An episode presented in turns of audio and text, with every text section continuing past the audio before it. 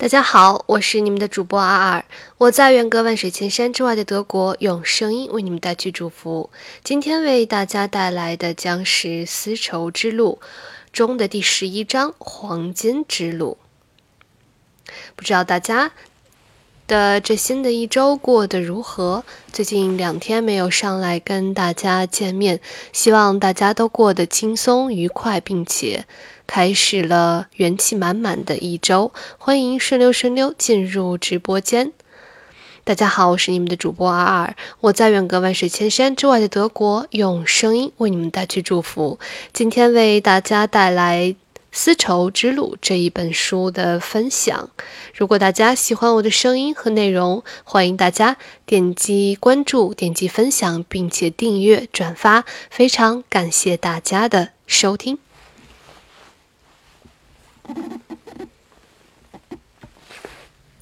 今天是继续为大家使用了电脑和麦克风来进行直播，所以中间我们可能穿插不会有太多的音乐，那么我们就能有更多的直播的内容。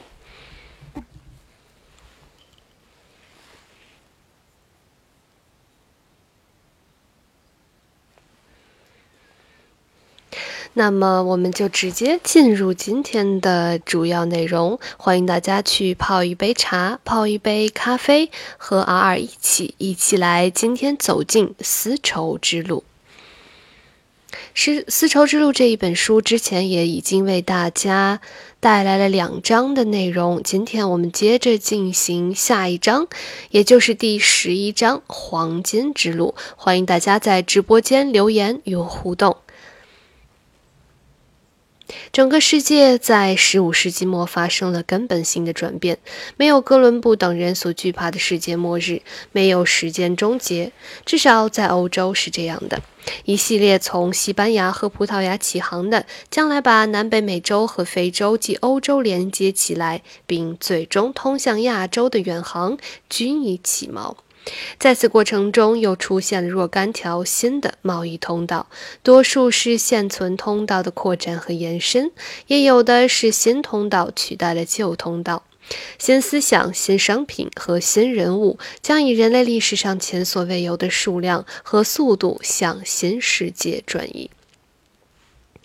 新的黎明又将欧洲推向了舞台的中心，并为它披上了一层金色的霞光，赐予了它一个新的黄金时代。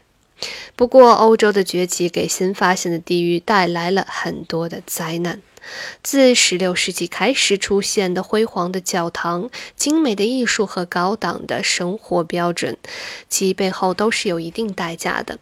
大家都来自生活在大洋彼岸的人。欧洲人不仅在探索世界，而且想统治世界。他们之所以能这样做，应该感谢他们所能接触到的军事技术和海洋技术的不断发展。帝国时代的建立和西方世界的崛起，是基于某种大范围的暴力行动。启蒙时代和理性时代，即通往民主、自由和人权的道路，并非古代雅典或欧洲自然发展的结果，而是源于在遥远大陆政治、军事和经济上的胜利。这些胜利在1492年哥伦布驶往未知地域时，看起来似乎不太可能。即便在20世纪阅读他的航海日志，仍能感受到他当时的兴奋。和恐惧、乐观和焦虑。哥伦布相信他肯定能见到大汗，也能在解放耶路撒冷的同时发发挥重要作用。但他也知道此行充满了危机、灾难和死亡。他的目的地是东方，他写道，但不是沿着传统的航道，而是向西的航道，一条我们觉得以前可能没人走过的航道。然而，如此雄心勃勃的远航并非没有先例。哥伦布和他的船员们所处的是一个大的航海时代，此前已经有许多成功的远航，将非洲和东大西洋的新世界展现在伊比利亚半岛的基督教徒面前。而为这些航行提供动力的，则是非洲西部的黄金。关于那里矿产资源的传说由来已久，早期穆斯林作家一直将它称作。黄金之地，有些人更附和说，金子像红萝卜一样的从地里生长，日出之时就可以收获。还有些人认为这里的河水有神奇的功效，能让金条在夜里生长。黄金的出产量高的惊人，以至于对经济产生了巨大的影响。化学分析表明，穆斯林埃及著名的高档钱币是用西非出土、跨越撒哈拉大沙漠运送而来的黄金铸造的。欢迎听友幺八三进入直播间，非常感谢听友幺八三送出的两枚赞，感谢我们管理员所说，感谢大家对二家的关注、支持、鼓励和陪伴。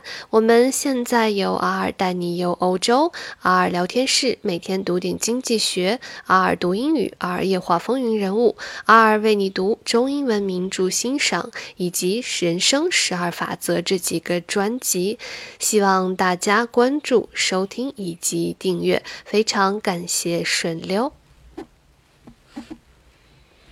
大家好，我是你们的主播阿尔，我在远隔万水千山之外的德国，用声音为你们带去祝福。今天为大家带来的节目依然是丝绸之路，而今天我们带来的这一章是十一章黄金之路。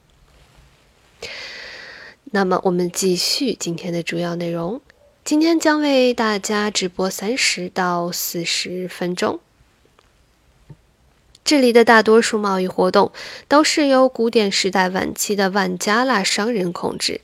这些部落商人来自马里，扮演着和古代亚洲利特商人同样的角色，穿越穿越险阻地带，沿着危险的沙漠路线建立据点，以便从事长途贸易活动。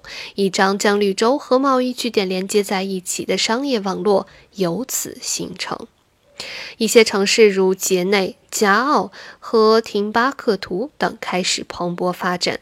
这些城市后来都成了有砖砌城墙保护的皇家宫殿和辉煌寺院的所在地。在十四世纪初期，廷巴克图不仅是重要的商业中心，而且是学者、音乐家、艺术家和学生们的聚集地。知识分子们在尚科尔的金格瑞巴清真寺和西迪叶海亚清真寺集会活动，这就是当时非洲智慧的灯塔和一些著名文献的诞生地。因此，毫不奇怪，这一地区将千里之外的人都吸引了过来。当曼萨穆萨或称马里的众王之王穆萨，一个虔诚公正的人路过开罗时，所有的人都不由倒吸一口冷气。十四世纪，他在去往麦加朝圣的路上，于开罗暂暂时停留，带着众多随从和大量作为礼物的金银财宝。他在造访开罗市场期间花了太多太多的钱，以至于有可能触发地中海盆地和中东地区的小型经济动荡。因为大量新资金的流入，使得黄金和白银的价格明显贬值。来自远方国度的作家和旅行家详细记录了马里王国王的世系，并记载了廷巴克图宫廷的仪式。比如说，北非的著名旅行家伊本·白图泰就曾亲自穿越撒哈拉沙漠，造访穆萨和他的都城。国王走出宫廷，头戴纯金无檐帽，身着红色短上衣，身后有弹奏金银乐器的乐师护卫。他坐在一座豪华的亭阁中，听取帝国当天的消息汇报。亭阁上装饰着猎鹰大小的金鸟。虽然国王的财富无比充裕，但白图泰难以掩饰他对穆萨的失望。他是个非常小气的国王，谁也别想从他那里得到贵重礼物。基督教欧洲对埃及的兴趣同样受到有关黄金传说的影响。北非海岸如突尼斯、休达和布日伊等城都是黄金贸易的根据地。几个世纪以来，比萨、阿马菲，特别是热那亚商人都将这里作为他们在地中海地区从事黄金贸易的重要基地。不过，除了商业交往之外，欧洲人几乎一无所知。他们不了解黄金是如何运抵这些海岸城市的，也不知道复杂的运输系统是如何将象牙、水晶石、兽皮和龟甲从斯瓦西里海岸的林波波地区运到了非洲内陆、红海、波斯湾和印度洋。在欧洲人的眼里，撒哈拉大沙漠是一张巨毯，将非洲大陆掩盖在神秘之中。人们无法知道，在北非狭窄而富裕的海岸线深处，究竟还有什么其他的事情发生。